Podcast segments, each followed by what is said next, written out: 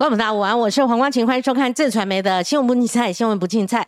今天呢，我们邀请两位候选人。那我这一题呢，我抓了一个焦点哈，就是我们先前看到有一些台北市市议员选举的这个民调哈，结果这个民调呢，它上面显示就是有一些。状况哈，那个状况呢，就是说有些呃，像民众党，我特别关注时代力量哦，这些小党，我先注明一下哈，这个小党哈，对民众党来讲可能不是那么精准哈，因为呢，民众党在先前的一个民调，等一下哈，我请我们的这个制作人、制作单位，这个声音没关会干扰我哈，来，你把它关一下哈。就是在民众党方面，他的呃民意支持度呢，已经首度飙升到两成，破两成，而且呢，赢过这个国民党哈。但这个民调呢，我认为它只是一个参考作用，它不能够回归到基层选举它的政治版图，一定要经过这一次的选举，才能够知道民众党在。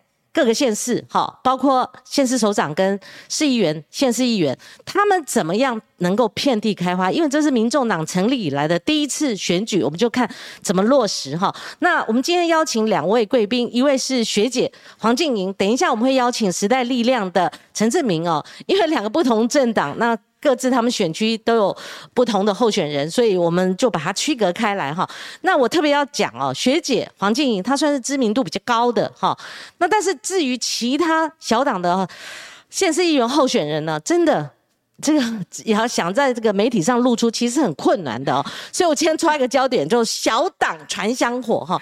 那这两个是相当指标性的人物，我们就看哈，陈志明能不能够作为。呃，黄国昌的嫡系能不能够在台北市议员能够抢攻一席？这对时代力量来讲非常重要。那同样的，民众党的学姐黄静莹哈，她是各界注意的注目的指标。静莹好，是光晴姐好，好久不见，好久不见，第一次知道了，大家好。是是，现在赶这个行程很。赶哈，你刚刚前面那个行程 delay 哈，对，因为记者会开太长了，然后交通时间上面又要过来这边，就晚了一点点，不好意思，不好意思。你还算晚的，里面很快来的，但我还要拉过十几分钟的哈。那我今天已经开宗明义的讲，我就不赘言了哈。其实，呃，学姐，我不瞒你说，因为我看到少数媒体看到了一些这个民调的这个有关台北市议员的状况哈。当然，你我说为什么指标呢？就是。我觉得民众党在整体上来讲的，以如果以这个民调哈来看的话，并不是那么乐观，我必须坦言哈。但你呢？刚好在这个 边缘，所以很拼啊，很拼哈。那所以就是说，民众党他虽然在民调支持度上面来讲，哦，首见两成破两成了，哦，好像一片大好。他可是他可不可能还注于这一次选举的席次？不晓得先就这一点你怎么看？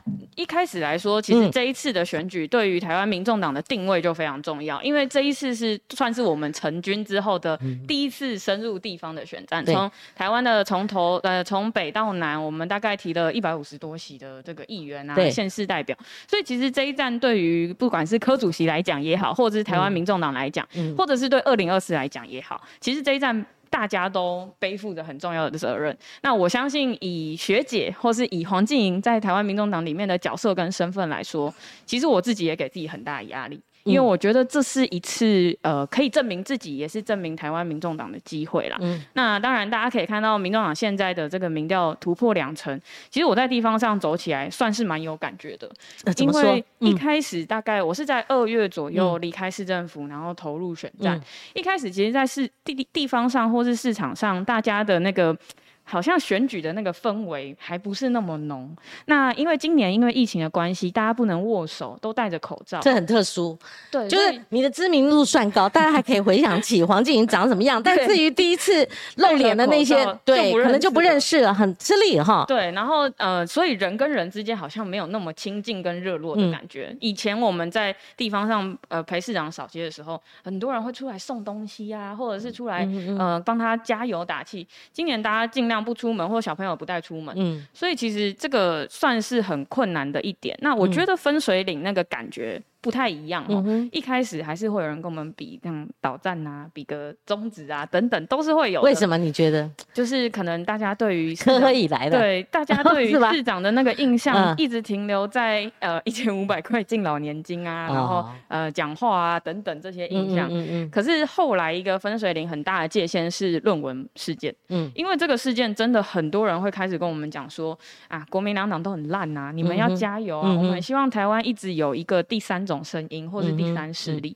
出来为大家服务。就很明显的，就是说论文事件从陈志呃林志坚这边开始，所以地方还是会有一些效应产生嘛，很明显。OK，地方上那个大家会口耳相传的那个声音会很明显的告诉你说，他们对于台湾民众党是有期待、有寄望，然后希望说我们可以。努力的成长茁壮，所以我觉得这应该是后来民调变成了两成以上左右的这个原因。对对，其实其实学姐，你刚说压力，压力的来源是哦，我自己给自己蛮大的这个压力，是因为从民众党开始的时候成军的那一天，呃，一百一十一位党员里面，我就排在里面第六十七位。那我自己在这个名单里面。看过了台湾民众党从一开始一直到现在，中间还经过了二零一九年的这个全台大众总，嗯，去选的不分区的委员，所以我觉得。呃，每一区里面我们都有提一席，但我觉得是非常指标在士林北投这一块，因为士林北投一直是一个很特别的选区，嗯，里面有今年是因为人口减少的关系变成十二席，过往的十三席里面国民两党都只各占三席，嗯，所以等于小党对于士林北投的民众来说，大家是可以接受的，有空间，对，大家会觉得是期待的，嗯，甚至是在这边我们有非常多无党籍，然后新党时代力量之都在这边有一个一席。的名次，所以我觉得台湾民众党必须在士林北投夺下一席，就是这个原因。那主要是压力。那我们也不会演了哈，就是说柯批柯主席他在这边下了一个险棋，这个险棋就是说你们民众党在这一区士林北投提了两席，另外还有陈思宇嘛。那你觉得在这个策略提名上，你认为在你们选举过程当中，他是一个？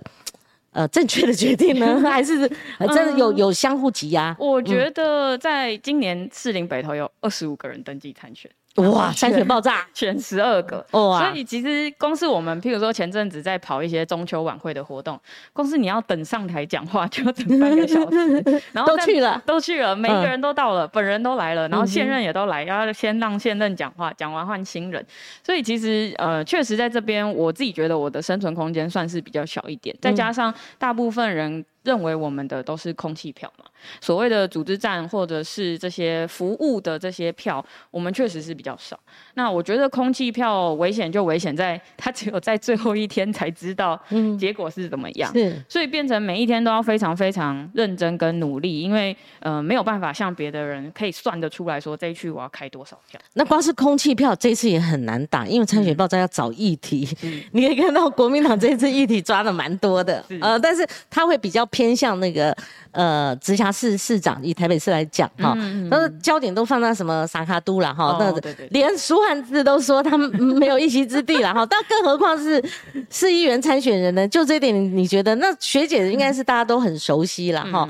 那这这次对你来讲，即使打呃空气战的话，会不会有一点点加深的困难？而且你学姐以前你有专访的这个实力了，好说实在的哈，那可是这次你也是下去。打群体战啊？你觉得呢？嗯，一开始其实蛮焦虑，就是在国民两党都提出母鸡人选的时候，嗯，那阵子其实真的还蛮会觉得哇，怎么办？好像没有一个母鸡带领的感觉。那看到别人开始办一些地方的活动啊，座谈会，一场都是这样一两百人这样挤着簇拥着，还动算动算的时候，心里真的会觉得有点有有点惊惊这样子。但是后来为什么那时候母鸡不能就是一个市长一个副市长都有？那个行政职绑着啊，对对，那时候是这个因素嘛。然后这个国民党非常认真在议会里面监督我们有没有行政不中立的问题，所以我们都把自己守得很好。是是。那后来珊珊出来之后宣布参选之后，其实感觉就蛮明显的，大家对他是像是我们去逛夜市摊商市场，大家对他的那个热情的程度是蛮蛮明显，可以感受到他们之间。其实感情已经非常深厚了。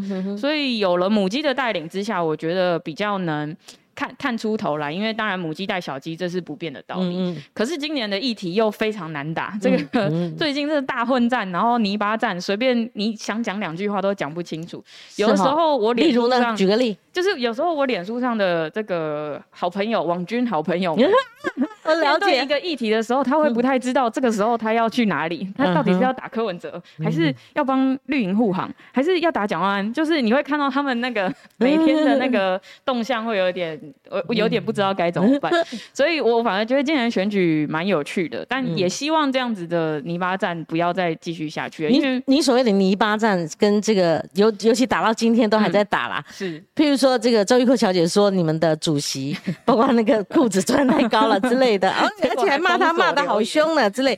那柯批是他本人留言吗？按照他的习惯，他本人留言，他被封锁掉了，还被骂什么你这死蟑螂之类的。哇，好激烈，好刺激。我觉得这个被封锁哈，其实那个因为大家有发现那个留言的战术比本文还多。就是大家对于那个留言是非常力挺的，所以我觉得这个有可能造成激怒他的一个理由之一。但我觉得这边这个这个事情，就像我当初在脸，我前几天在脸书上有感而发，因为我是新闻系毕业的。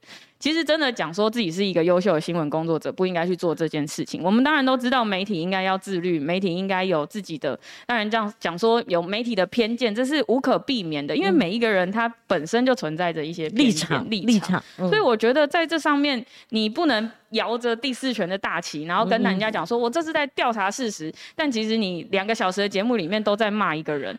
这个这个现象其实不只存在于现在啊，这个节目存在一直以来都在骂柯文哲。其实，如果你有看过两个小时的话，像我前几天就看了两个小时，我就觉得真的，哎呦，真的佩服佩服！你还看两个小时，真的是到底在播什么？因为我就觉得，我我想象中的新闻工作者不应该是这个样子，而且，呃，我当然相信有非常多线上很认真、很认真的记者，想要努力在这一场选举里面写一些。不一样的报道，但是就是常常会被这样子的 号称自己是媒体工作者的人打坏，所以人家网络上都在讲说什么小时不读书长大当记者，这种就是记者这个工作非常神圣，不应该被污名。好，就我刚刚讲的是这一篇，这是新闻，我们就新闻论新闻哈，不然我对呃相关议题其实我是保守的哈。其实你看我的一贯的作风就是这样哈，因为阿北上去留言了。他周一口恼羞成怒，好把他封锁之外，还呛他你像蟑螂的脏东西。我以前小段最早讲什么不要脸的脏东西，告来告去，现在说像蟑螂的脏东西。那那周一蔻示爱陈时中了哈，那科比才上去。哦，这个回嘛，那你也看到，就是说这次的效应是有的。好，我们不管它是好是坏，但是被蓝营操作说什么十指紧扣啊、玉石俱焚，都拿名字做文章，甚至说像柯批每次被问到这个议题，都讲说，哎，票投陈时中就是支持周玉蔻。你觉得我们客观来讲，就是在。你选台北市议员，在台北市虽然你是着重士林北投这一区，可是在这次台北市市议员，因为他跟台北市市长选举是不能够切割的。你觉得在整体来讲，这效应有没有在地方发酵，或者说一般民众他们的投射是怎样？我我觉得效应从疫情的时候就开始了，尤其从今年大概四五月之后，大家对于那个疫情。开始想要走向一个开放的那个心情跟态度，其实越来越明显。那我我常在走市场哦，其实摊商都会跟我们讲说，当初那个打疫苗的事情，这件事情其实他们真的真的真的非常非常介意。就是在疫情最一开始的时候，大家记得我们有希望可以让市场摊商先打一批疫苗嘛？但是那时候疫苗就是数量不足不够，然后要由地方政府去跟中央政府要的时候。中央政府两手一摊，跟你说：“哦，我也买不到，不知道怎么办。”而且台北市要买，王必胜证实那时候是他们整个指挥中心是叫台北市不要动手，不要出手。对，我我也印象深刻，因为那时候我在市政府里面，我也记得开了好几场这个大家坐下来非常严肃的会议，然后开了开完之后，行文到中央，中央跟你说：“哎，不好意思，你买进来之后还是要由我统筹分配。”哦，那市府到到这个地步就不知道到底该怎么办。呃，我们其实想帮摊商多做一些，那这些摊商其实也非常非常非常急，因为他们想要做生意，想要赚钱，而且今年的状况又有点不太一样，是因为去年大家可能还可以吃点老本，把口袋的私房钱拿出来稍微再补贴一点，但是当你老本都吃完，又在一年的时候，这些摊商真的不知道该怎么办。那我们士林北投最最明显的一个例子就是士林夜市。其实这几年下来，因为疫情的关系，观光客减少。其实摊商对于是呃，不管是中央或者是整个指挥中心，对于疫情开放的态度，大家会觉得受够了这种感觉。所以其实这几年这两年，嗯，我觉得摊商对于中央在疫情上面，好，疫情这一题有发酵，因为他找了一个指挥官去担任台北市长候选人，所以疫情有发酵。对，还有没有其他议题有发酵？呃，我觉得陈时中的仇恨值比较高，是因为在地方上，我还是觉得大家对于他的一些言论会觉得不喜欢，因为台北市民已经到了一个层次跟境界，我觉得他们是喜欢看理性的讨论，嗯，而不是看你丢一个那种标题式或者是爆发式的那种金句，或者是讲一句大家所谓的那种乐色话，让人家会觉得说哦，好像可以吸眼球，但是其实你认真实际进去里面看的时候，会是没有东西，会是空的，所以我觉得这个反而是大家对于这上面。对于他人格特质或是人设的这个部分，有一点点嗯疑虑的地方。人设，你讲人设，呃，最指标的案件就是那个免治马桶嘛，哈，哦，这个爬上去，就你们你所谓年轻人哈，现在还抓住年轻的这个尾巴了哈，就是就年轻人来讲，你觉得是怎么回事？这个这个已经变成大家的口耳相传的一个笑话嘞，有学校在地方吗？嗯，有学校把它贴在。厕所上面真的真的是要去做哦，好像大家告诉说，哎，真的有这件事情。然后如果真的有一个人趴在厕所上面看你上厕所的话，你会什么感觉？这样地方上，我觉得对于他在过去指挥中心，当然有些人是称赞啊，也觉得他辛苦。但是有些人对于他，譬如说这个有些媒体上面既定的印象，比如说喝酒啊，或者是呃说话啊，然后有时候呃这个 line 上面我们自己朋友互相会转传一些他的标题式金句啊，不要太不满。啊，滚动式调整啊，然后呃，这类不同的京剧上面，大家会用这个来做，有点像开玩笑的那种，是是是那种，就已经下到基层的啦，就是已经是呃街头巷议了，对，所以我觉得大家对他那个印象已经有点深植人心了，所以呃，这应该会是他的最困难调整的一件事情。那我觉得最近在看他受访的时候，我也开始觉得他可能有一点沉不住气了。怎么怎么看？好像对媒体提问的东西，他会有一点。有点生气，像前几天，哎，昨天问他说这个投给周玉蔻，就投给陈时中，就是投给周玉蔻。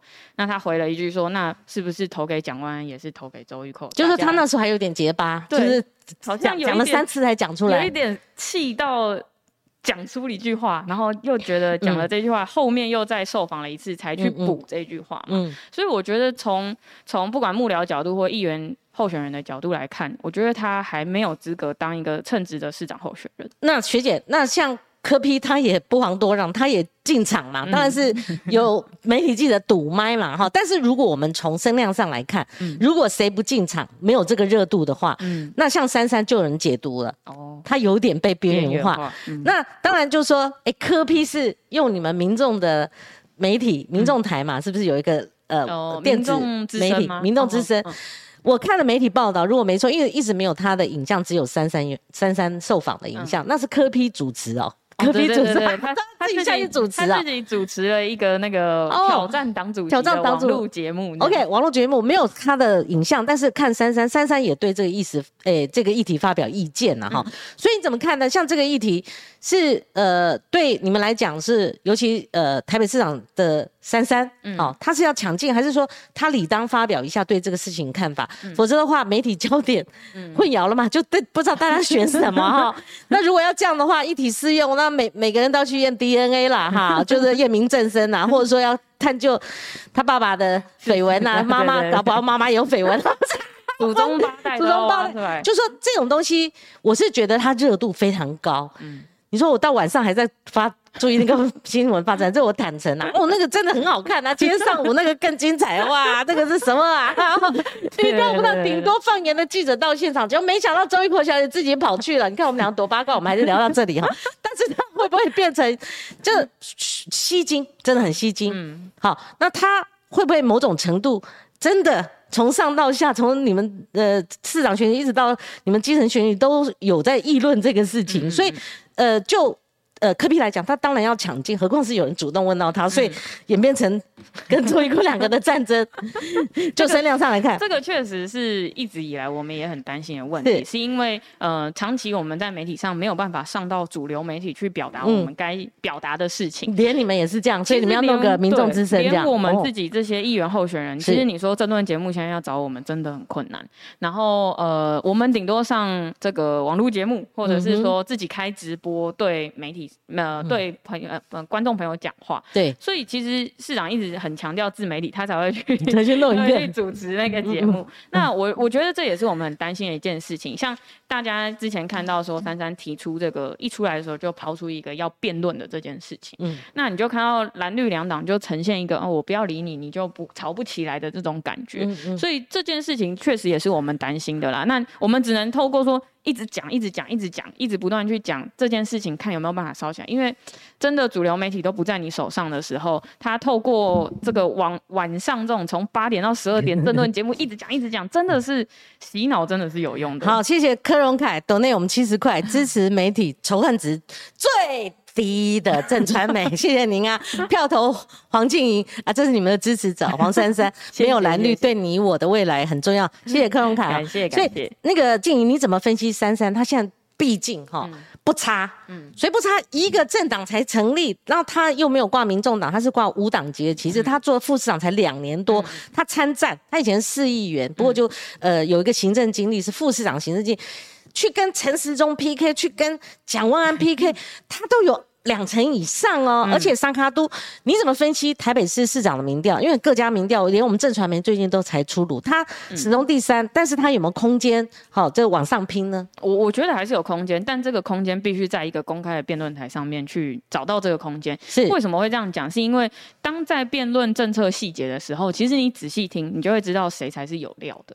那当然，那个网络上大家很喜欢讲说确实有料这件事情，呃，有时候哈，我们在听陈时中。的的一些。那个证件的，譬如说他说他要盖四年四万户的社会住宅，那你问他说要怎么盖，然后要选在哪里，这些他都跟你说，哎，这个再评估、再演绎，然后再试试看。那之前在我们士林北投也希望有一个十年交通大路网，那人家问你说这个要拆民宅还是要把合体往外打，你又讲不太出来，不知道该怎么回应。嗯，这些东西细节，我觉得珊珊在过去两年在市份市府服务，甚至是说他有一个调动部队的这个经验。嗯，那对于八万。名公务员来说，其实大家知道，在调动这些人、调动这些局处，实属不易。公务员有公务员自己的想法，他们也有自己的坚持。那珊珊作为副指挥官，我觉得他是有这个能力的。但你看陈时中，连他这个办公室的座位表，他也不太知道每一个同事到底在做什么事情。所以我觉得这件事情应该在一个呃公平的地方，然后。大家冷静理性的来看的时候，你就会看出那个差别。所以这也是为什么珊珊一开始的时候就提出希望可以辩论，因为在辩论场上你才能对市政议题下手。市政他最娴熟，对对，那两个没有市政经验哈，有立委跟行政政务官的经验，是是是。所以我觉得市政这一题应该是珊珊可以加分的地方。但是当然跟光杰姐说的一样，八卦总是最吸引人。这个为了大家要等王力宏的新闻，也是半夜死守着手机，守到十二点，守到一两点。但是这个。没办法，因为大家喜欢的就是这样，所以还是只能一直讲，一直讲。透过政策的方面，像珊珊她现在每个礼拜都会开政策记者会，他是着重在政策，对，政策记者会，OK，政策的这一块起上。那你怎么看蒋万安呢？他因祸得福了，说实在，这个也很罕见，大家都还没研究他什么蒋家身世啊，或者说他自己的。好，就是检视他个人的，哇，检视到他老爸然后自己同情啊，检视这个他的只是说要验 DNA，要找一个什么路人甲蒋元站出来哦，你就觉得说很很多人想说这在搞什么挖过，反而把他带入一个哈，就说带入一个被同情的情境哈，或或者是蓝营本来都。感感觉上哈，他跟黄珊珊各自有两成一可以互相共融的，你知道？你有看到交叉分析嘛？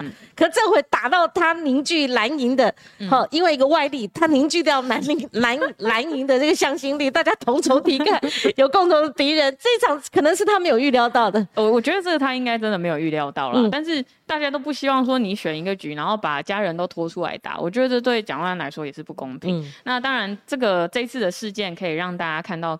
蒋万安的声量也是。被打越越打越高，真的。这个声量，我有我有接到那个，但是你你这个对这个应该是有相当注意。我觉得这个声量不一定是正面声量，有可能是负面声量。是蒋万安他到目前为止，我还是觉得他没有提出他有料的部分。嗯哼，大部分的时间大家看到他还是觉得说，哎。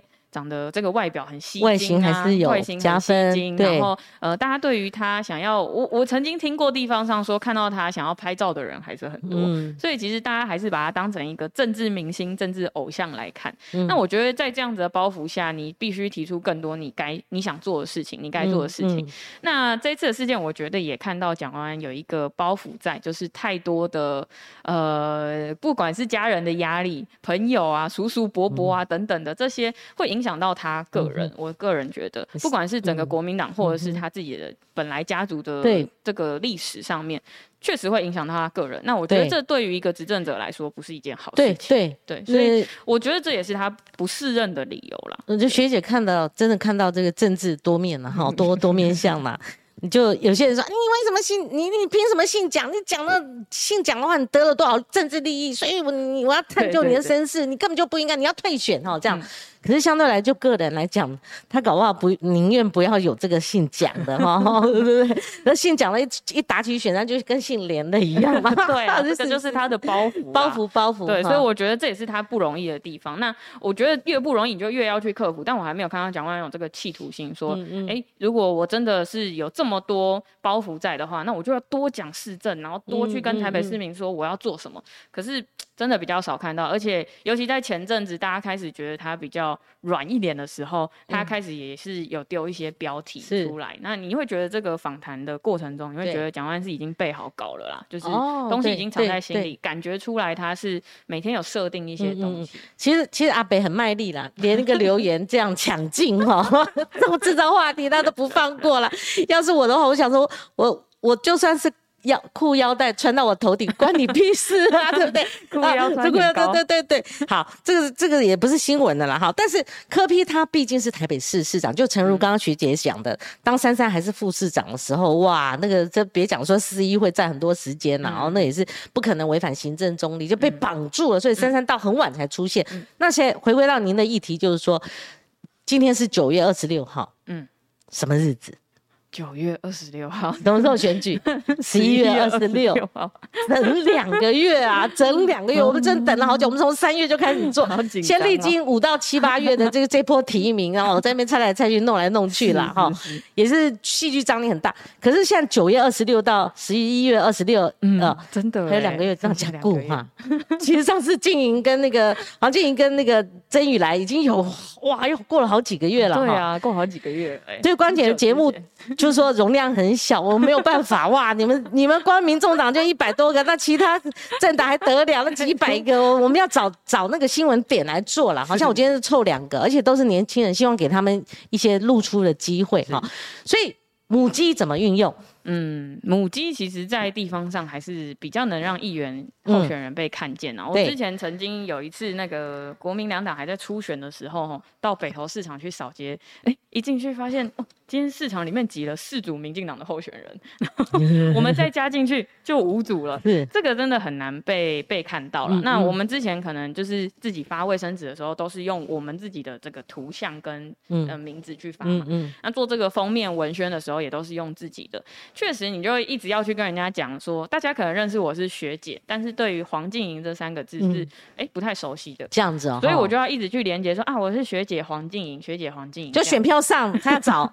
看到黄静怡不投，看到哎学姐嘞，学姐在哪里？所以要做这个连接。OK，在哪里？那后来因为珊珊出来之后，我们就开始发这个珊珊跟我们的联合的文宣，可能在呃卫生纸或是文宣上面就放上她的头像。其实很多我发现很多女生女性看到我的文宣的时候，看到珊珊会跟我说我会支持她，然后我就说哦你会支持她，那你要多多帮我们那个多拉票。大家就会说好好好，都是女生这样子。所以女性粉丝其实我觉得蛮。算算算是隐藏的那一块。嗯，那在珊珊的这个执政，或者是她在镜头前面的表现，我觉得也吸引到蛮多女生的。所以大家以往对于女性的粉丝会觉得啊，蒋万安是不是比较多？没有，我觉得其实珊珊也蛮多。所以我问一个笨问题，所以那时候一定要拿掉口罩嘛？文宣品是不是？是不是这样？文宣品拿就是拿下口罩的，是拿下口罩的照片。是是是。但是大家看到的时候都会说：“这是你吗？”哦，对对，反而不记得了。对对对，就是说这是你吗？你是本人吗？这样，然后因为我自己团队里面我都找女生，嗯，然后呃大家都是大学刚毕业的年轻小朋友，所以大家有时候会认错，哎，是你要选吗？还是然后我就会站出来说是我是我是我 要选，对，是今年最困难的地方。好，那个黄静莹，我要特别叫黄静莹 学姐黄静莹哈，其实学姐黄静莹，你的支持者是不是在地方挂出唯一支持？那这个就激战哦，这个是割喉战哦。因为二十五个候选人当中，你真的要找出一些不一样的出路。是，那甚至是说，有些支持者对于我们来说，其实真的真的非常感谢他们，是从一路从柯市长一八年开始，嗯，然后就支持到现在。所以很多人认识我，也是因为一七年的那支呃一日市长幕僚的影片。嗯，那因为这阵子从这个台湾民众开始，然后一直一路坚持下来，其实很多人对于我是呃非常非常的支持，然后他们看到我的时候。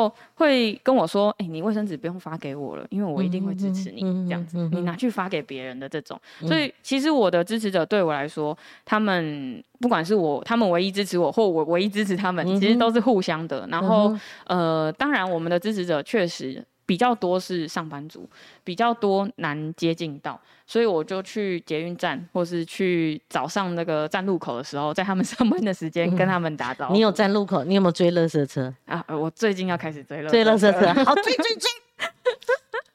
这个对对对，追乐色车应该也是选战中必备的一个那个行程。对，因为我最近站路口站太多，所以现在变很。那科比什么时候出来？呃，其实他一直都在全台湾到处 OK，对，所以他行程也满满的，因为从北到南这么多位候选人都需要党主席的拉台，所以我觉得他呃全台湾巡回演出的过程中一定会到台北来。好，跟各位观众讲啊，就是说前两个礼拜我去参加民众党，我被邀请参加一场座谈会，前面是学者，后面也是学者加两位媒体人了哈。那当然是很多人都集中在那个我刚刚一。一开始问你那两成一的民众党的支持度，但后来我们两个媒体人就上去当乌鸦了。我们认为说民调支持跟实际上呃政治版图的建立那是两回事，不要就是这么喜悦。如果你用两成一，那那全台湾复制，那你的意思说你们要得到几席？就我们现在看，就呃市长来讲，高鸿安他是大有可为啦，因为他现在民调已经。两份民调都领先，都是第一名，跟第二名差距五到六趴，这就为什么他被腹背受敌嘛，就大家都集中打他嘛。发一个那个王美那个图书馆的照片，然后被下面洗成这样。而且出手很重，就是就民进党，尤其柯建明的角度来看呢，他要他也要传政治香火。我们今天的主题是小党要传香火，他们大党里面的在特殊的区域，他们也要传多，每一个都要传。因为林志坚到 桃园版图铩羽而归嘛，嗯，那他把香火就指。望沈惠红了。那今天如果他落后，而且落后是你说五到六十趴就算了，十几趴也就算了，他落后五六趴而已，那么一点，他那么就要狠打丢石头，赶快把高环打下来。但是相对来看，民众党三三哈，就就是说他还是有这个先争老二哈，逼近蒋万安，这样他们之间才会选举没有一定说就这样平铺直叙，就像刚有一个变数，他们就可能产生这个化学效应嘛哈。那再者就是看那个新竹市了哈，所以这。呃，整个氛围就市长的氛围，它绝对会影响到席五小鸡的席次。现在就有人讲说，新竹市高安可不可以带动两席了哈？那那我参加那个座谈会的时候，就有学者建建议，因为你如果从台北新竹这样算起来，嗯，如果你们提一百五十克议员，但是你最后的席次可能在十一月二十六号开票，嗯嗯嗯，才会知道结果。对，但是很零星嘛，嗯嗯嗯，就市长可能一到两席，嗯嗯。民众党创党以来一到两届，可是国民党一开，可能哇啪啪啪哈，那你就议员当然也也可能是零星嘛哈，那这对民众党的发展来讲，这出生之毒嘛哈。但是但是有个学者建议说，那是不是在这个关键时刻，以知名度比较高的学姐黄静莹 也能够扮演跨区浮选的效应。你这样，你现在可以分身吗？还是说你现在自己要力拼？你在这个悬崖边，虽然在悬崖上，所以要再往那个陆地再再往陆地走一点，好，再走进来一点。所以这个这个效应也可以显见，民众党他光靠黄珊珊跟这个柯柯批这两只母鸡似乎不够，说是不是可以由黄静莹来？扮演一个跨区效应，有没有办法分身吗？有这种事，因为你们民众党，你你你在数嘛，谁谁可以知名度比较高，甚至可以分身？还是说你认为现在你现在也是告急阶段？我自己也拉警报阶段，非常紧张，因为。二十五个人选，要选十二个，几乎是一半的状态。那呃，像刚刚光晴姐讲到的，民调虽然大家对于民众党支持度是高的，但是我们很害怕一件事情，是因为中间选票如果不出来投票，大家对于这个政治现在打成这样泥巴战、八卦战、这种口水战，看的会不想看啊。然后有些人也会觉得说，呃，当他们把它升高为呃蓝绿两党对立，想要试图边缘化你的时候，其实大家又会觉得，呃，这个政治就回到跟以前一模一样的那种状态啊，我去投谁不都一样吗？那他有。会忽视说，哎，其实你有第三个选择。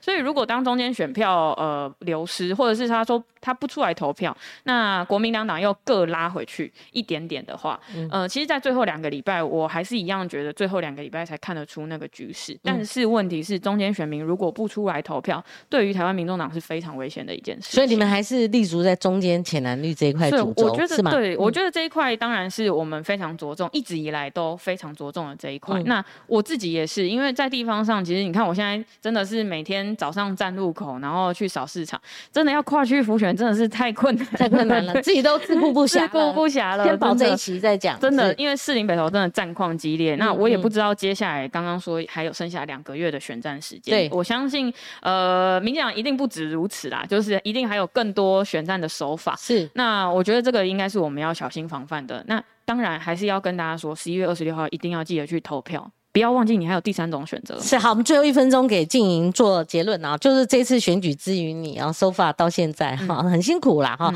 但就是说怎么把握最后两个月呢？嗯，这个我是学姐黄静莹啊，在这边还是重新跟大家介绍一下。我相信还是应该从政策面下手，是多谈一些理性的部分，因为我觉得太多的这些泥巴战这些都没有必要。从理性的方面下手，可能我们会面对到的是媒体声量不足，或者是很难把这些新闻的声量打。打出去，但是我相信这个跟市长一样啊，他常常唱这首《坚持》哈，公狼还是有出 出头天的时候。他喜欢唱哪一首？坚持，坚持那一首，这个他的招牌歌，台语还是台语？台语。我听见，然后没有听过。这个应该是大家会继续努力的方向。那我也相信台湾民众党在这一次必须呃。打出一片天，学姐这个名号在我身上背了一样，还是必必须有非常大的压力。希望可以带着台湾民众党继续往前走。好，有人给抖内哈抖内三百块哇，谢谢呢，对你是很支持。他个人也是民众党支持者哈，希望台湾良性竞争。那但是柯文哲如蔡壁如所说，民众党成立就是送柯文哲进总统府。光是这样一个因素，他无法认同。曲姐，你回应一下，我们就呃，等一下就邀请陈志明到我们的节目现场，我们就换场了啊。请教学姐个方法，如何支持你但反对柯文哲？哎呦，我分你投票嘛，这还不简单？他这次没有选呐。我觉得这个这个是我以前幕僚最常在做的事情，哎，就是我常常在讲说，哎，你哪边不对，你哪边不对，对，这个就是我一直以来在做的事情，所以。忠言虽然逆耳，但我觉得勇于说出自己心里的想法是一件很正确的事情。柯比能不能进总统府？回答这位哦，这个董内那个 Huck，就是说。他能不能进总统要看可不可以在这一次选举里面有一些基桩，这些基桩如果没有的话，还是停留在空气票。他现在空气票就民调来看的，就一层一层上下这样子，就是对科比的他选总统的能量其实是不够的哈。Jack 就得那三百块，陈松说媒体是第四权，但第四权不就应该站在执政党的对立面？没错，好，正确。许多媒体人却当执政党的传声筒和护卫，支持正传媒和光姐中性。呃，理性哈，也是第三势力茁壮，三人加油，学姐加油，谢谢你。好，那今天呃，哎，这个生意不错了哈，反正很多人支持啊。那因为我们今天时间比较短，是好，希望有机会的话，我们随时呃邀请民众党或者其他小党的这些候选人来，好，但我不可能所有的啦，好，就名单很长，因为今天的发发时点就是说看到这个哈民调上面，当然有很多份民调，但最关键我们看到一份民调就是说，呃。如果要保民众党的香火哈，就是每个传承，每一个人在他的岗位上都很重要。那学姐她是指标人物，那我们就且看十一月二十六号，希望有开到你的名字，好不好？真的记得去投票。好，非常感谢学姐，希望你加油。然后啊，我们自动换场哈，自动换场。嘿，学姐谢谢，加油，辛苦哦，好辛苦哦，跑选举。好，我们呃，现在我们进场的是时代力量的陈志明哈，志明，你先自我介绍了哈，就是光姐对你的粗浅了解哈。就说你是太阳花学运有参与，是那黄国昌是你的老师，但是也是你的长官，是对。那如果说民众党，因为黄国昌前立委他现在是比较低调，几乎已经淡出了所有的时代力量党党党务活动嘛，哈。但如果说你是黄国昌前立委的嫡系，应该可以这么说，那要传两个香火，一个是实力，一个是黄国昌老师的一个一个政治期许嘛，哈。对你自我介绍一下。大家好，我是时代力量在内湖南港区的市议员候选人陈志明哦。那很高兴今天能够跟黄光光晴姐在这边跟大家见面。是。那刚才提到了这个所谓传香火的概念，我觉得这个对我参加政治工作来讲是一个很重要的事情。其实也无关说，呃，现在的局势啊。其实当当初希望能够透在太阳花学运的时候参与到政治工作，开始接触政治领域的事情。因为在那之前其实就是一般的庶民啊。那在那个工作这个那个活动里头。进入到政治领域之后，我就发现就是说，哎，台湾的政治其实已经有很多的问题需要被解决。那在时代力量这样第三势力兴起的那个过程当中，相信当时有参与或者说当时有关注这件事情的的所有的社会大众都应该知道，就是说，我们希望的是政治能够把大家的共同的生活管理好，而不是说啊是一个分。分帮结派，然后大家来分政治利益的一个结构，所以当时有很多年轻人，很多对政治有想法的人，在那个时间点就投入了。那当然就是政治本身它有它复杂的地方，所以时代力量在历经的时候成立到中间一些大家可能有看过的风风雨雨，其实我觉得那是一个很健康的整理的过程。大家其实在从一个很热情的想象，然后参与当中，你会去接触到事实，接触到现实面，就像我们二零一八选举。的过程就会想到说，就就会很清楚的了解到说，哎，选举不是说你出来喊喊口号，然后讲一个很虚的东西，然后大家就会把票投给你，你就会当选。而是它需要被扎根，它需要你有议题研究，它需要你去表现出你参与这件事情的价值。嗯，那呃，说到传香火这件事情，我觉得很重要的是，我们希望能够在这次参加选举的过程当中，去。把这个概念继续往这个方向延续下去，就是我们监督，我们去为人民把关，我们去关心大家真正关心的事情。那像这次的选举，就就有点感觉到这个已经分开。对，我们会慢慢的讲哦。志明，如果你不介意的话，因为难得呃在媒体露出的机会，因为你们现在真的要争取露出真的很困难，您总不能到哪边去。去冲撞吧，哈，在那边 好，就是制造那种那种很激烈的那种媒体效应，哈。我那你如果不介意的话，你你口罩你要不要拿下来一下？好，或者说我们就全程防，因为光晴姐戴着嘛，哈。你的选区是内湖内湖南港，因为我有时候经过，因为我们在内湖嘛，我有时候经过看你的看板，看到一个黄色的背景，对不对？那大家我其实连我都呃有点。不太清楚，就是说啊，我还有想说黄色，它是哪一个政党呢？才知道是时代力量嘛，哈，所以你就打的很简单，陈志明啊，就是说为什么不直接把实力打得非常的显眼呢？呃。其实这件事有在进行啊，但是就是广告，其实台北市的选举广告有很多的规定。那这也是现在不能打政党吗？政党可以打，可以打。但是就是我们希望是我自己有选举的策略，就是说，先大家先认识我，而不是先认识政党。尤其是在我必须很。很认真的去面对这件事情，就是说时代力量在这个时候是要出来参选。其实我们在地方跑的时候，很多民众会讲：“哎，你们很不错啊，怎么好像最近听起来好像不太好？”是没有声音，是不是？没有声音，声量比较小。声量小了，然后另外一个就是大家好像对于一些比较负面的，叫比如说有一些以前的伙伴退党，好像好像是是是是是，黄国昌是不是不在了？是是是，大家的那个理解都有一些片面不完整。要接近一点麦克风，片面不完整，所以。呃，我们在跑地方的时候，其实也要花很大的力气告诉大家说，哎，其实不是这样。黄国昌老师其实也还是很关心这些公共事务，也也跟党内的伙伴其实一直都有一定的一个讨论。哦，那或者是说，也要让大家知道说，那些退党的伙伴其实呃有各自的想法。对，我们就要去去解释这些事情。那大家的在对时代力量关注，必须要讲的是，在这次选举的确也比较低，所以我我会在这次选举里头先把自己的。知名度先想办法建立起来。是，对，让大家先认识我这个人，而不是认识这个政党。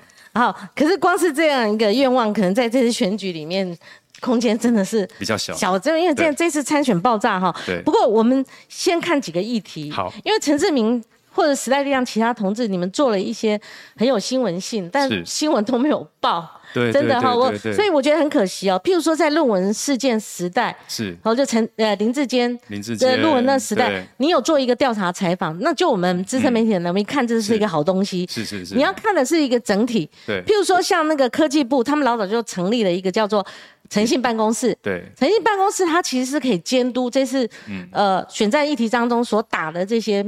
面向的东西，对，你找到那个核心，对，好，你那个核心管理好的话，你不至于发生这么多的哈这个所谓的瑕疵。所以我们把它重新捡过来，好，你论述一下，就是说诚信办公室为什么在你那时候呃调查采访里面，哈，是一个很重要，你在脸书上揭露，但是后来没有发酵，哈，但是这个精神在哪里？其实我们在不管是刚才光前讲。接讲的这个议题啊，或者说我们在打弊案，其实都会很重要的，就是资资讯的事实面的的整理。对，那呃，以以刚才讲的论文的部分，然后是说，其实也不止。不止林志坚哦，我们也有就我自己处理也有处理到蔡适应的部分，那那些都是很哦对，忘记时代力量有有 PK 那个蔡适应的论文，对，其实这些都是要去很仔细的去比对，因为一旦这样子的言论出来，其实都会是一个很大的讨论，而且它甚至是某个程度上带有杀伤性的。如果说它是不是正确的资讯的时候，或者它是很模糊的资讯的时候，那都是不是我们能够收回来的。这个也跟我们这最近在在讨论的一些市长选举有关，不过这个我们后面再说。那所以我们对于我们所要论述的议题，我们要查证的资料都是很负责的，去把它做的很仔细，并且去比对所有的可以查证到的资料。那这个是我我们的态度。那刚才龚欣姐讲了，就是说在不管是论文的题目，或是我自己其实也有打，就是在呃黄成国的的违建案，哈，或者是说我们在打蔡世英的论文，哈，甚至是现在我们几个伙伴一直在打的，就是这个呃瑞筑营造的这个。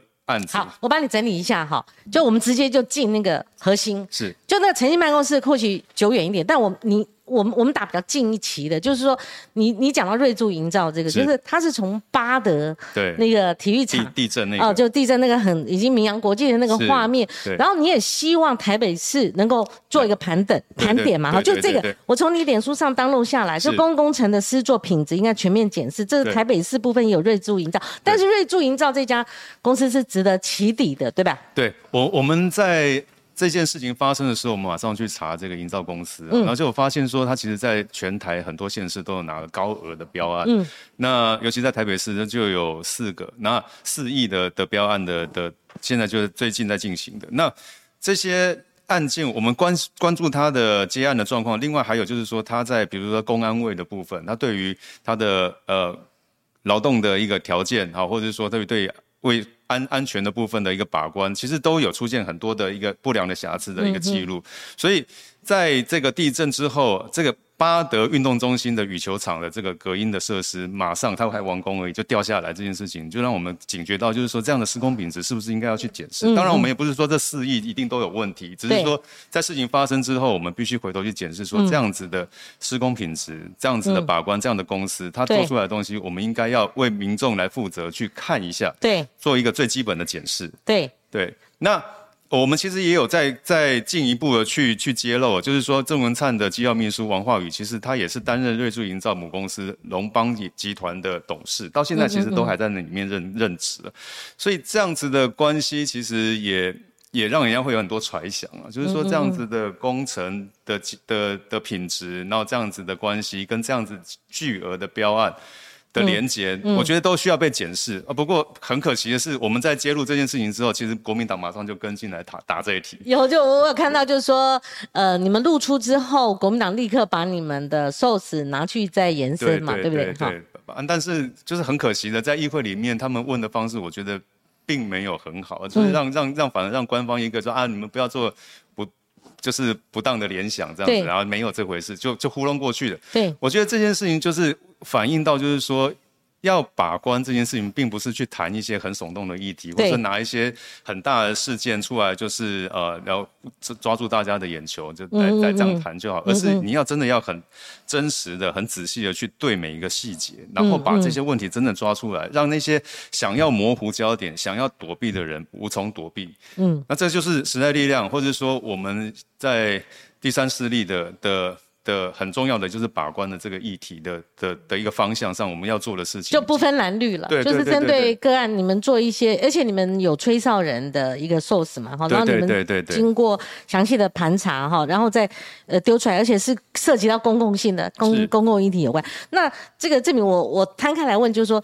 现在台面上有十二个台北市市长的候选人了哈，当然就是说。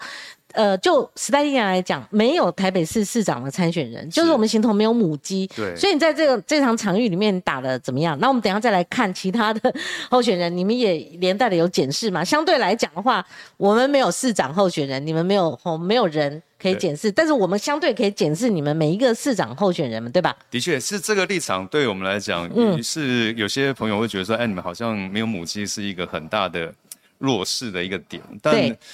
相对对我们来讲的话，这这某个程度上是一个自由空间就很大，因为我们对于所有的市长候选人都可以用同样的标准来检视，我们是没有包袱的检视所有的发言。那像前一阵子，呃，尤其内湖南港很多市长就是要谈这个地区，他一定会谈到他的交通，嗯，那就是一个很好的议题。然后蒋万安跟陈时中都提了一些。啊，什么连外道路啊，哈，然后应该怎么样 怎么样解决啊？然后，然后黄珊珊也有提他的看法，从他因为内湖的交通嘛，对，大家很有感，都很有感。但是，作为住在内湖的人，或在内湖上班的人，就是很有感觉，就是这样的东西一提出来的时候，就对他的生活经验一一对证，你就会知道说啊，这个是骗票的。哎，怎么说呢？因为这就是你摊开地图就知道说，这个整个连外道路的一个做法其实是有很大的问题，而且你连外道路的同时是可以疏解车子进出来。同时也会有很多车子进来，对，所以你只是让更多的车辆车子进来对对对，所以这个是两面的问题。所以谈论这些问题的时候，都要很用用专业的的角度去看呐。那所以呃，经验很重要，专业很重要。那我我觉得这次选举里头有一个很有趣的地方，就是陈时中他在讨论这件事情的时候，他会用一种很有趣的态度，就是说人定胜天。有吗？好，他有提到这四个字，对就是说不要遇到困难，然后就不去解决，然后这样就永远就不会成功。但是，我我必须要讲的是，如果今天他是在跟一些年轻人讲说啊，你你你演讲社会，对，给鼓励鼓励大家哈，要去接受挑战，我觉得那很好。但是今天他面对的是一群专业的、有经验的局处提出来的报告，告诉说，哎，你这个方案是不可行的。但是他用那种啊，人定胜天，你们不做就怎么会成功这样的态度，我觉得是有问题的，因为。但当这些专业的人士提出来的时候，他是有所本的、有根据的、有数据、有。可是他们立刻被打。现在在选举，你们行政不中立，你们是不是有意要帮黄珊珊打击现在候选人？对。可是你，其实我以前跑交通那些人，我都在，是，我都认，不是我都在，我都认识，因为那时候都是小小职员嘛，哈，嗯，有时候科长，然后他们现在都升到局长，新北市那个副局长我也认识，以前 跑线的对象。那你要他们怎么讲？因为他们原先就我听说，我听沈慧红讲的，是，他说已经有两个案子，就是内湖交通的就已经在中央了，对，在中央，就躺到那边。那所以你看法呢？那就是就是说现在呃，对内湖就主管这个内湖交通的这个交通局，他们面到选战的时候，他们到底要不要讲话？要不讲可行不可行呐？他们的专业要放一边，等你们选完我再来。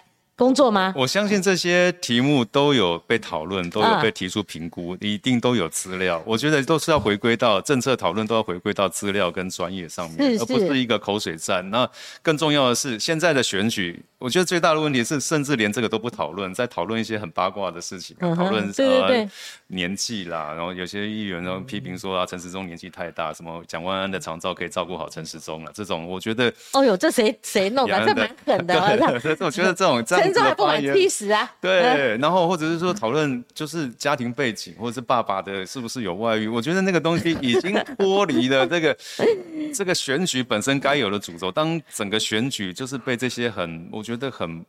低级的言论，或者说我觉得不应该被讨论的事情，给给模糊焦点，然后占掉大家对公共事务的讨论的空间的这种资源的时候，是是一件非常可惜的事情。是是好，志明，我们等一下再来谈八卦了哈。我还是问到一题啦，因为趁机来 A 你一下，就是说，但是有关公共议题，你们。尤其是你参选的话，你你还做了哪些打点？我我们做营造是一个，你希望是盘点台北市，而且他做了一个表哈，这不少，总金额有四亿。八百一十九万，就你刚刚所提的，我一讲说试一试它不止啊，他们那个整个北景云的工程对。有十二亿嘛，可是你对。为什么一直谈到台北市的部分，台北市的部分对，哦。然后我们是抓他最近几年的，最近几年，的，而且你抓他的标案，对对对，哦，这个就是做功课了，而不是只是在那边造势啊，或者讲一个很虚的作东西，我们都可以列出来。我们谈的这些东西根据在哪里，甚至是他违法的记录，我们都有去查。他公安对会，然后甚至他他这些他这些工地都有曾经有发生说工人死亡的一些案件，对就表示说他整个维管上面来讲都有很大的问题。对所以我们会希望关注这件事情的原因。当然，就是说，对于劳工权益的保障，更重要的是，这些施工品质其实，嗯，都会影响到社会大众。对。像我，或者是说，刚才从另外一个面向来讲，我们去打这个所谓的黄成国的饭店的违建案，这件事哦情，是，这个这个讲讲，这个讲，对，他是一哦个对，黄成国我以为你要只要带过去而已，他是 他是国策顾问，然后是是。就是他政治上的影响能力很强，然后他的他有一个饭店在二零一六年的时候就被被检举说哎有违建，但是迟迟到今年选举，我们都还没有看到这个违建被处理。所以我们就有提出来，就是说，哦，是因为他财大气粗，还是因为他政治势力很强，所以大家都不敢动他？台北市政府也不敢动他吗？哦，这这个东西确定是违建吗？确定是违建，而且已经爆拆，就是好多次了。他也公告说他什么时候要拆，但是他就是在那里。嗯，然后我们就去说问说为什么会这样子，所以我们有一直在追查追查这件事情。那你的目标是呃，已经快执政八年的柯市府，还是未来的可能陈松候选人，或是这件事情在我们提报之后，我们去监督之后就有动了。我觉得他们有就就有去处理这件事情。我觉得这个就是很重要，是当大家觉得说我面对到的是一个很强大的，嗯或者很有政治影响力的，或者是有呃有一个背后势力很强的人，我们就退缩的话，那人民只能靠着就是说啊，还好现在没有发生事情，但我们不能。我们不能期待政府是一个让人民靠着幸运过生活的一个一个一个状态，我们必须要去把问题挑出来，该有问题的，你该该补建的，或者说你该拆拆的，你都要处理啊，让不能让民众再说、啊、我去一个、我去吃饭，但是我是要冒着生命危险的这样的还有一个，你们时代力量真的。那个从黄国昌到你们现在这些参选的市议员，我觉得你们有时候好猛哦。像你们有时候打那个苗栗那个昆宇案，很早就打，几个月前，哎呦，我在旁边看着好毛啊。我想说，哇，很敢打那个哈、这个昆宇案什么背后什么黑枪啊、黑势力啊、什么鱼肉乡民啊。是那你们最近也涉及到，就是说一打出来什么黑道，或者说哪些人有案底的，对对，哪些对参选人或者怎样这样，这其实背后，我觉得这个是第三势力的，尤其是时代力量的伙伴，我觉得这个真的要借着这个机会跟大家谈一下，就是说大家都很勇敢来面对这件事情，因为问题其实我我我我觉得大家都知道在那里，但是有没有人真的敢站出来去谈它、去解决它，或者是去挑战它？那呃，说实在的，在我们打这些黑道的案子里头，的确是有接到一些关切的电话。真的啊、那是什么？就是然后你也在卖个爬不，啊，这些当然都拢朋友啊，朋友刚不好，哦，类似这样子的的方式，我们其实都有感受到，或者甚至是我们也要顾虑到我们自己工作伙伴，因为有些人他是来帮忙的，但但是我们不能把它放在一个危险的一个状况下，所以我们其实在做这些事情的时候都有很。很多的考量跟跟跟沟通，但但我觉得就是这群伙伴，或者是这群在时代力量的伙伴，其实我觉得有一个很我觉得很珍惜的地方是，大家都愿意为了这个公共的价值，为了这个理想目标去去挑战这件事。而且你们有时候很辛苦弄一个东西是，要报道的媒体 可能找了好几家，或者说你们即使开记者会，嗯，能够也也跟你们一样那么勇敢的媒体很少了哈。这这这个我也是希望能够让，我也很蛮期待媒体能够去关注这些事情了，但。台湾的媒体生态似乎还要再有一些改变。我觉得那种重要的事情，或者说有有有，一旦有人施压的时候，媒体就没有声音这件事情，我觉得是蛮蛮蛮让人伤心的。但我希望能够改变了。志明，你现在怎么？么选？刚刚学姐讲以黄静莹，哎，她都担心学姐可能在选票上找不到他的栏目，他还要连接学姐就是黄静莹啊，对对对让他去马上追乐车车，然后现在站在路口选那个拜票，你你是用什么选举啊？像你这样这样路口，那人家也不知道那是谁跟我是挥手，然后除非背心很明显，就是你怎么这场你怎么选举很难的，很困难露出。我我其实刚才光晴姐在一开始问我说，为什么没有把时代力量放大大的，让大对家要从时代力量来认识陈志明？因为我觉得大家的生活都很忙的。实力，黄国昌的传人就好啦。就但是 端午大家会记得黄国昌，但不记不得我的名字，因为在在今年的选举上面，因为那个票上面是不会有政党这个栏位的，它是只有这样子啊，这样啊，对，所以被记住名字这件事情相对重要，所以我而且另外一个，我从大家阅读资讯的习惯里头去去，其实我也有做研究了，大家其实会会去记得。比如说，我记得陈世明的，我才去关注陈世明的新闻。他不会因为说那个新闻里面有内湖南港市议员参选人陈世明打了一个什么案子，他就记住陈世明。而且你先前又没有政治履历嘛，哈，你你不会就是呃办公室幕僚嘛，哈，所以那那媒体能见度相对就会比较相对低。不过两个月还来得及啦，慢慢的我们有。所以你有你有去站路口吗？还是说站好久了？我我今天早上才站在我们的那个办公室楼下。是是是，光姐不认识你，但是我有看到说，哎，这个很特。殊了哈，是。那还有呢？还有用什么方法？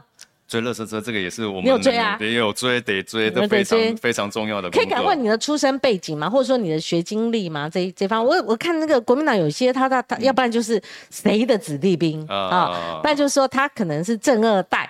像民进党也很多这样的角色，像你们这种出身呢？我自己其实是念环境科学、环境工程，然后我在台大环工所，然后在在其实后来工作领域就是在广告业啊，就是在一般就是做设计工作的。那。我是在太阳花学运那一段时间里头，才才意识到说，哎，我们生活中很多事情其实都跟政政治是脱不了关系的。然后呃，需要有人来关心。啊，在那个时候有很多伙伴就在很很邀请，就说，哎，我们一起来为台湾努力一下，要不要？我我那时候就想说，哎，我们试试看。嗯。中间还有一个转折，就是我刚好自己也生病，就是在在太阳花学运的前一年，我刚好是得了癌症。所以在那个对，然后但是很幸运的，很快就处理完了，就初期是吧？初期初期，OK，恭喜恭喜。对，那在在那个时候，我就有在想说，哎，每天这样忙忙碌碌，到底是为了什么？然后又是不是要做一点点我自己觉得有有意义的事情？所以才会在那个时间点刚好也遇到太阳花学学运，然后去参与，然后才会愿意把自己这样子的生活的结构都改变，然后投入这所谓的公共事务的一个一个活动里头来。对，证明你有没有感觉说太阳花学院那真的是一个值得记忆的一段历史哦？就是说从洪仲秋事件一直到太阳花学运，那时候还马王政争嘞，对不对？后来你们怎么你们怎么去攻占那个立法院？哦，那时候还很讶异哦，要怎么攻进去？后来还有一部分支流去去。攻占或者抢打砸行政院啦哈，然后他政他创造了一个政治风潮，这个政治风潮就是呼出了时代力量是哦，然后当然黄国昌他上一次是因为宁可做第四名，希望能够成就那个小党哈，就是说分配席次的时候他压阵，对，好如果多的话他有，对，好如果不够的话他就牺牲了，还有这更多支持了嘛哈，所以那个台湾的呃我们是呃。并立制、联立制，我们应该学这个其他像其他国家的，应该是应该是联立制，而不应该采并立制。好，日本也在改革，就是说，不然的话，五趴的门槛是过不去，对小党来讲。相当辛苦，而且他很多选票会大大幅的会浪费嘛，哈，票票不等值，所以在这种情况之下，你比较这个之前跟之后的政治。氛围跟政治的一个转变，我觉得变化很大嘞，你知道吗？啊，我我自我用我自己的角度看这件事情是，我觉得那那个太阳花学运，它其实大跟以前的学运其实有一点不太一样，是它让更多的人感觉到说，哎，我是可以参与真正参与到政治的，嗯，年轻朋友也好，或者是。或者是说这些中生代，或者说甚至这些长辈，他们经历过之前的，那在这次这次运动里头，很多人就参与进来。那我自己也在那之后开始接触政治工作。我我其实，在一开始的时候，家里是很反对，他们就是那种很家里本来是做什么的？就是爸爸就是做一般做生意，妈妈是家管这样。他们就是很平静过生活，不要跟人家吵架，然后政治很黑暗，大家不要碰，很危险。然后里面有很多东西不是你们这样一般人可以懂的。对，这样的概念那。但是在太阳花学运之后，我觉得那个政治跟大家有连接这件事情就更清晰了。那大家也可以透过说，哎，我们是可以去上街头，我们可以去参与这件事情，来改变政府，来改变政治的方向，嗯嗯，甚至甚至是呃改变，就是说呃我们想要的生活。那我也用这样的方式，在那样的机会就说是可行的，可行的。你们用那个。果然挡掉，因为他们如果没有经过国会，对没有经过这一关的话，是你们挡住了嘛？是是是，然后也也用这样的就福茂福茂了，对对，背景说明一下，对对对，跟爸妈说，那他们也也真的能够用这样的案例去体会到说，哎，这个真的很重要。一旦没有人站出来，所有事情就会在原地踏步，甚至是让想要有心把手伸进来的人去去把持这一切。可是实力也很吃力，陈世明所代表了实力，而且你们还愿意待在这个党，而很多人都离开了。对。而而且我说不客气，很多人离开还利用这边的资源，办公室也不知道他干嘛，爱爱妹妹的哈，对对对对。然后在这种情况之下，你们愿意留下来，但是你们做。苦工，对，你们做了非常多的吃力不讨好的、不哗众取宠的啊，对，那甚至就是说以跨越政党的，怎么说呢？因为你们有时候 K 到民进党，现在执政党有些人被反 K 嘛，有人说你们以前不是小绿等等，这些都有哈。但我这边想请教那个呃志明哈，就说这场选举，他其实你们还。有呼吁一个价值感，嗯，这个价值感就是说，哎，首都之战，哎，就就此你是选台北市议员，但是首都之战如果它的整个效益哦，就是被被被把它呃曲解哈，或者说扭曲成一一些比较偏离主轴，我们要检验候选人本身跟他的政见的这个环节，对，而比较是去八卦哦，或者其他很多元素，其实我就差。说那三个字，那三个字有名有姓一说出来，我我宁愿保留了哈。但我们探讨一个价值，就是说黄国昌他出来挑战了，他果然被反噬。这个反噬呢，是包括那个周小姐，她就会把他又导入另外一个呃污蔑啦哈，或者或者呃不当的指控了哈，或或者说比较呃三言两语就是毁毁毁谤的这种感觉的东西哈。但是另外也有人挑战说，黄国昌你讲说。呃，那个价值感哈，嗯，那你是不是相对来讲，哦，你也护卫护航了某个人，你也超过文明的界限，啊，这个说不清楚。我简单来讲，就是黄国昌因为张淑娟事件，对，他认为说这个选战你可以检视，而且很严格、很用力检视候选人，是都没有话说。但是如果演变到说，好制造了另外一个冤案，要检视那个候选人他的父亲的。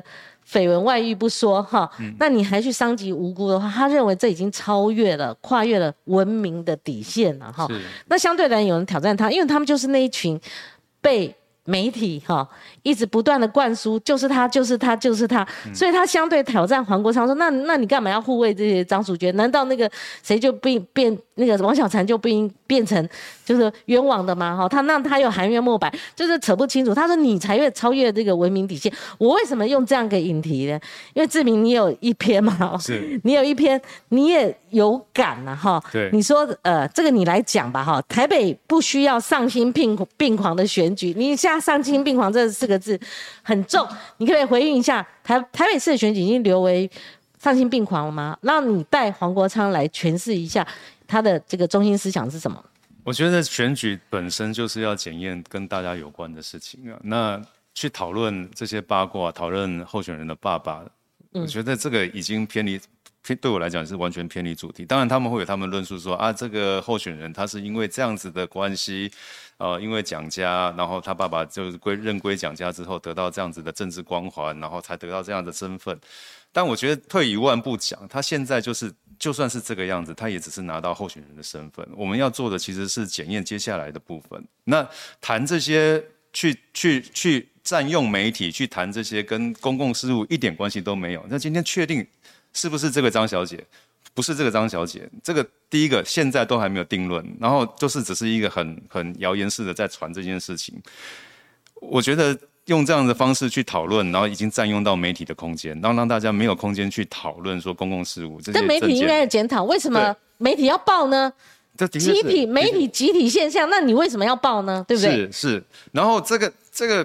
我真的讲，这到目前为止，这整个台北市的选举，让人觉得非常的失望。就是现在的讨论都是在这种负面选举上面来讲，那这是一个点。然后另外就是，我们没有看到这公共事务被讨论，然后这些候选人提出来的东西也很少，真的很少。那我们在。再想一下，就是说两个月后我们要投票，我们到底是要用什么来投票？其实包括陈世忠自己也是受害者，嗯，他本来有竞选团队帮他陆续推出内湖交通，被他那免治马桶一一环一环，可是他也迅速的被带到周小姐的这个议题上面了，所以人家还发动口号式的一个操作嘛，他自己也说不清楚，每次堵麦克风不再是问他内湖交通或其他政治市政议题了，反而是问他那种相关的议题了。我不确定陈时中。是怎么处理这件事情？是，但是现在即便他这个周末一直在切割周玉蔻小姐，都是但是一直在这样子说啊，我们跟他没有关系，我跟他没有认识，我跟他不熟。但我觉得就是是就是民众看这些东西看完之后，真的会觉得是这个样子吗？就是整个媒体，就整个舆论，整个讨论都都是在这件事情上面。对，没有人今天。铁定也是，因为早上就爆发了哇！今天一整天，搞不好几天都是。我真的拜托大家去关心一下该讨论的事情啊！我记得二零二零的选举已经一次了，那个时候的我大家回想一下，二零二零有没有什么重要的证件被讨论？没有，嗯，都在抗中保台，都在讲韩韩国瑜怎么样怎么样，然后他怎么样会卖台，所有的这种论述啊，我觉得对台湾的一个主权的一个保护这很重要，但是更重要的是，其实要怎么样透过这次这样的中央选举去把。没有没有完成的政策，对。我就应该会影响到年轻人很关心的，对。居住正义啊，对。我们很多的司法改革啊，其实都应该被讨论，该做对。没有做，应该要说清楚，下一届对是不是要做，但没有，所以就是呼呼稀稀呼呼稀里呼噜，整个选举就结束了。他拿那个蔡英文总统还拿到八 拿百很高票，对，但是没有人可以对这些政策负责，就是这是一个很吊诡的事情，就是这件事情没有做，那那谁要负责？嗯，对，这谁要负责？那接下来要我们要朝哪个方向去？也没有人说得出来，就是这整个整个就是一个乱冲锋的状况。那台北市作为首都，我们也有前车之鉴，我觉得不应该这样同样的模式，让让这样子无关于市政讨论的一个这样的选举方式占据媒体，占据大家的。的的舆论的空间。那黄国昌的部分呢？他他要发这篇脸书，你事前知不知道？而且后来有人投书了，我觉得那个人显然是。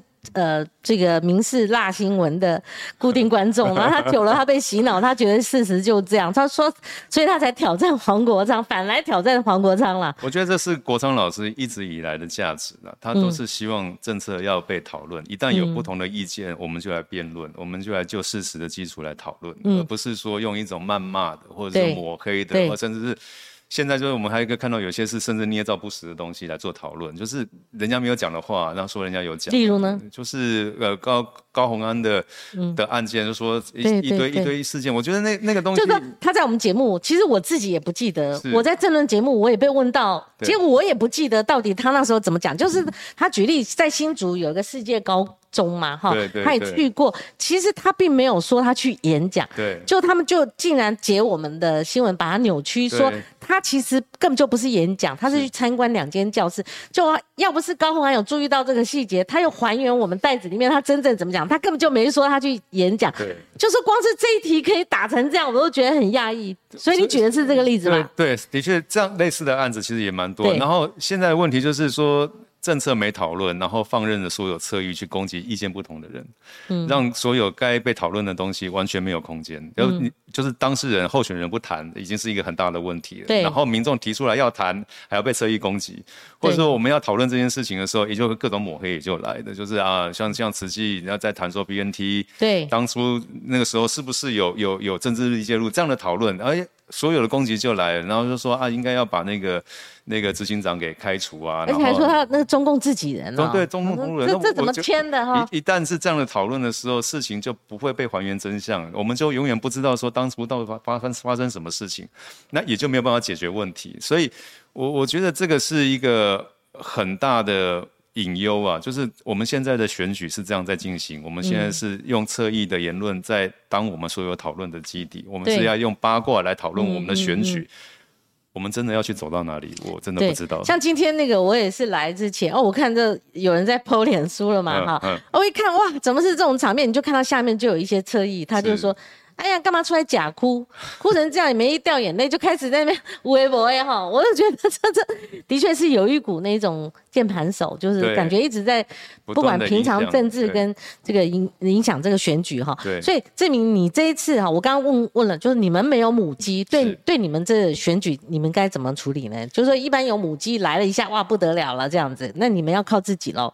我觉得我们自己需要提出更更具体的政策啊，因为我们的支持者其实有一个特性，就是他们会很关注候选人提出来的政策跟他要做的事情。嗯，所以我我我呃，我也有发现，就是说现在蓝绿的的支持者也有一部分在松动，就转向就是中间选民，然后或者是说大家其实对于看不到证件这件事情，其实也有一点点反应哦。可是那占占多少呢？一般比较被那个以以议员来讲的话，是足够当选的。我觉得那个空间，如果说我们能够吸引到这些人，然后让他们可以有有，我觉得这哦，回到刚才我们这一开始讲的，慢慢讲，慢慢讲，我们可以延长对香火这件事情。就是我觉得我们或许会看说，呃，哎，现在的啊，这个候选人到底有没有当选的可能？但我觉得所有的，不管是实力的候选人或第三势力的候选人，他们所代表的一个价值，很重要，就是不要让大家含泪投票。我我们是出来让大家有一个，我有一个人在这场选举里面代表着你的价值，代表着你关心的事情，代表着你想要去的一个未来。嗯，让人家有个对象可以投。那我们也积极的在把这件事情做大，让大家最好是。我们可以争取到很多足够多的人，让我们可以得到席次，可以进入到议会，真正帮助大家。嗯，所以呃，延续香火这件事情，我们是希望透过参与，让这个整个选举不要只是流于空谈。是，对。所以我看到炮灰一直讲，就是说先进国家投票率一直不高。嗯，好，就是最最近有谈谈到炮灰，其实他有一些见解真的是蛮专业，而且蛮有可看性的。好，就是那要我们民众关心自己的权利啊。哦，权益嘛，投票是我们的权益，还有关心我们国家要有具备热情哈。Jack 董内一百五十块，也支持时代力量第三势力多一点声音，然后能够加油哈。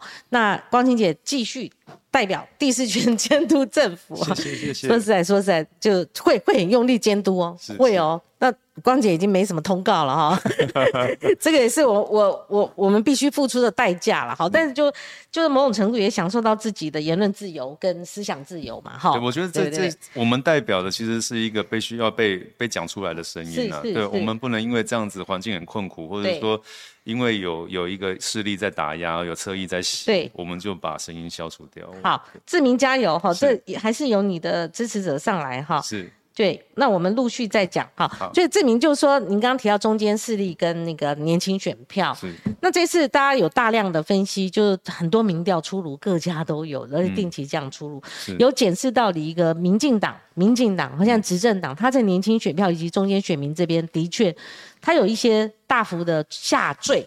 我讲台湾民意基金会尤云龙老师做的，他就算了，就是说有一百四十万的铁票。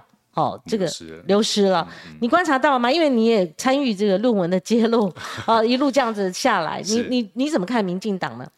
我我觉得这个这样的流失是可以想见的。我觉得当初这些民众会愿意去支持，其实是有有有一定的一定的想法去支持，但是当他们看到就是说。呃，林志坚的论文案都已经被台湾台大判定，就是说有抄袭了，啊，但是他们却是放任着侧翼去攻击台大，包括刚才讲的 BNT 的案子，他们放任着侧翼去去攻打慈济，啊，说他们是中共同路人，说应该要，甚至周玉蔻都跳出来说应该要开除这个执行长，好，然后或者是说像是呃呃林志坚复出呢，帮沈惠红站台，然后所讲的就是用用一种。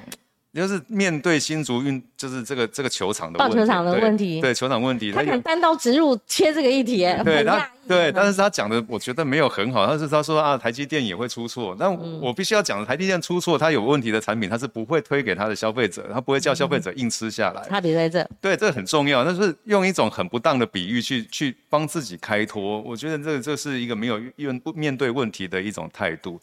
当民众看到就是说这样子的民进党是用这样的方式不断的面对大家的质疑，大家大家想要解决的问题的时候，会失望的。你你整理出至少这三个点，对，这些三个点，所以是选票它流失的一个原因嘛？对，就是过程当中我们没有看到提出更有吸引力的政见，然后反而是面对，当然是说你执政，你你本来就要该被检验，但是面对检验，你却是用这样的方式在在在处理，那那大家当然会失望啊。然后想想说，我有没有看看有没有更好的？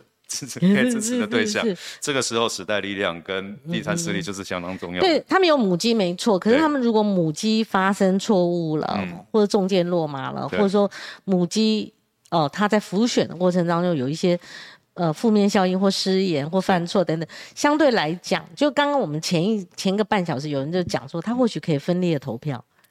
好，或许他可以别的选择。你刚刚呼吁的是这样嘛？所以你们想找这个空间嘛？对，二零二零的有更好的选择。对二零二零就是这样的状况，大家是把总统票投给蓝绿的这这两个候选人，但是是把政党票大量的投给不是蓝绿的的阵营，所以时代力量啊，或者是说第三政第三势力的政党，在在那个选举里头是有很大的收获。我们有发现到，就是说这样的空间其实很大，这也代表着说大家其实已经摆脱这样子蓝绿的想法，就是不能让蓝绿哦在没有第三势力的监督下持续的比烂。嗯嗯，所以。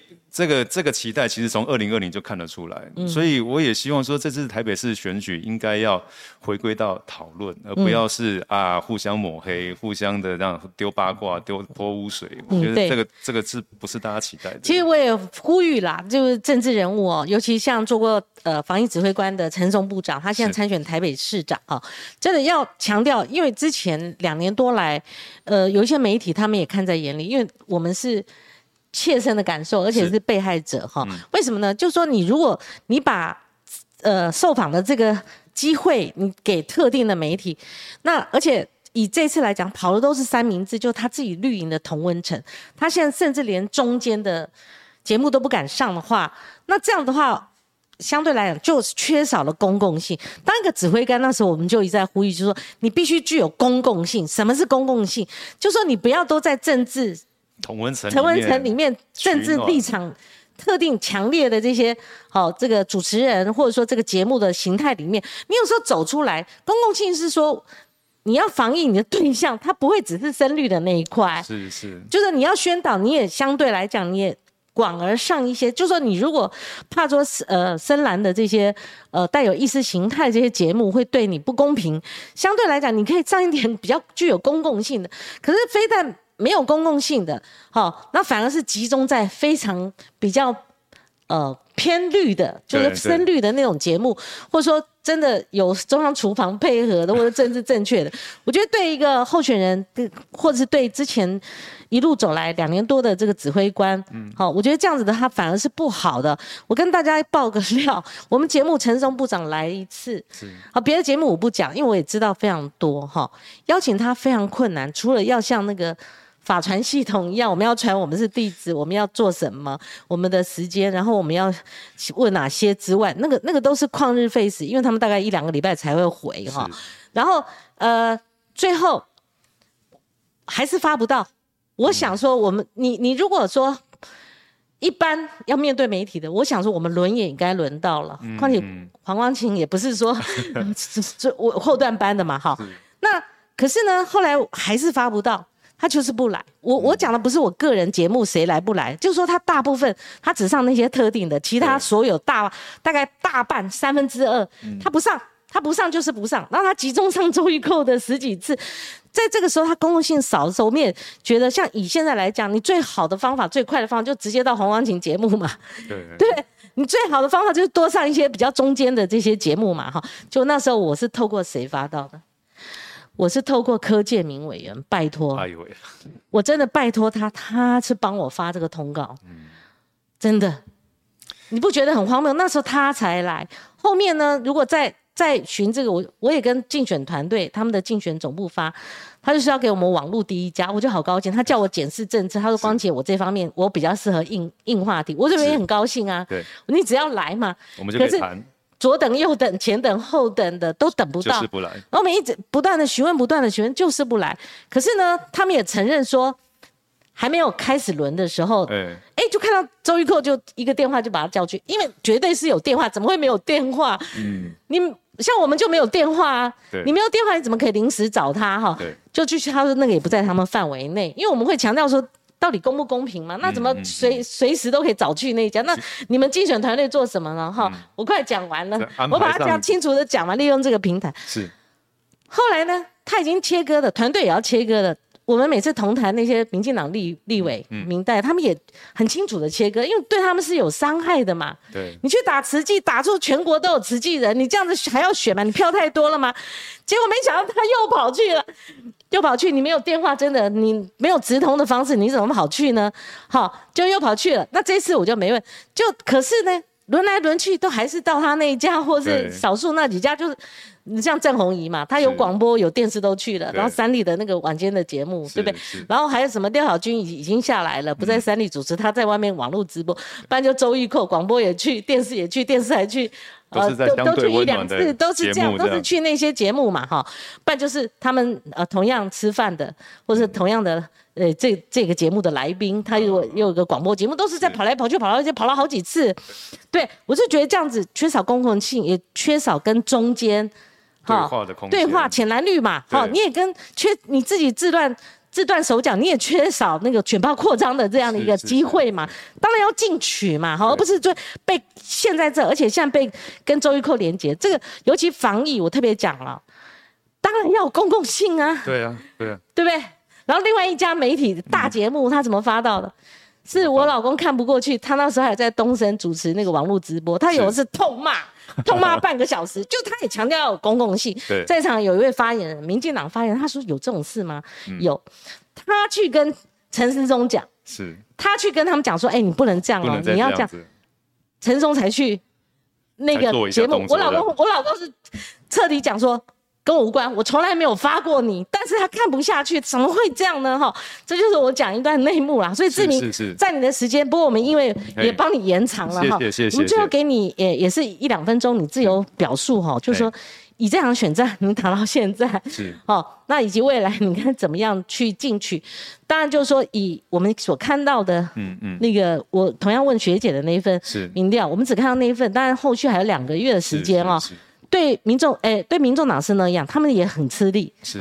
那对时代力量来讲的话，你至少要进取一，在台北市五席里面，你要有一席吧。是是。这样时代力量才不会在明年就分配政党哈比例代表制的那个席次的时候，整个被湮灭嘛。对对对。你一个时代力量，我看台联就这样没有了，新那个亲民党就这样没有了。哎，亲民党最高席是四十六席在立法院，后来变二十五席，后来到现在。